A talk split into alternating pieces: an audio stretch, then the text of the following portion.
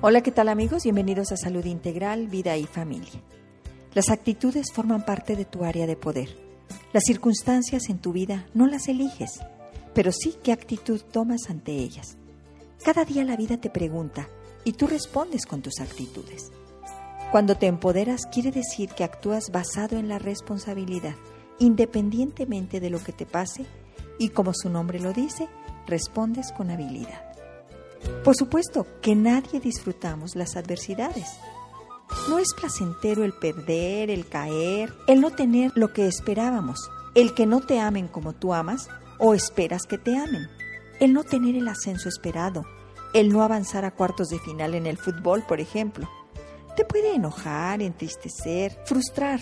Si estas circunstancias logran que tu equilibrio se pierda y dañes a otros, o te dañes, destruyas, ofendas, agredas, quiere decir que eres presa de tus emociones y te dominan.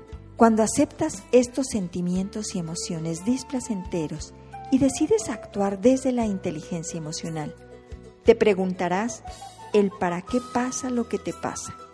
Seguramente encontrarás las mejores respuestas que te harán asumir lo que a ti te toca y lo que no depende de ti.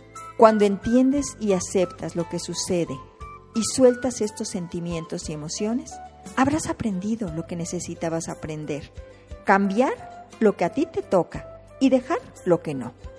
Solo así tendremos las mejores actitudes en la vida.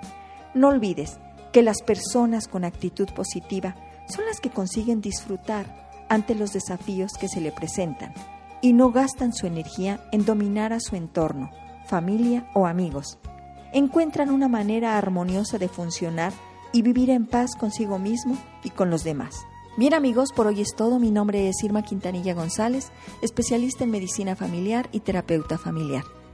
Los sigo invitando a que visiten mi página www.saludintegralvidayfamilia.com. Ahí encontrarán temas y entrevistas con profesionales de la salud.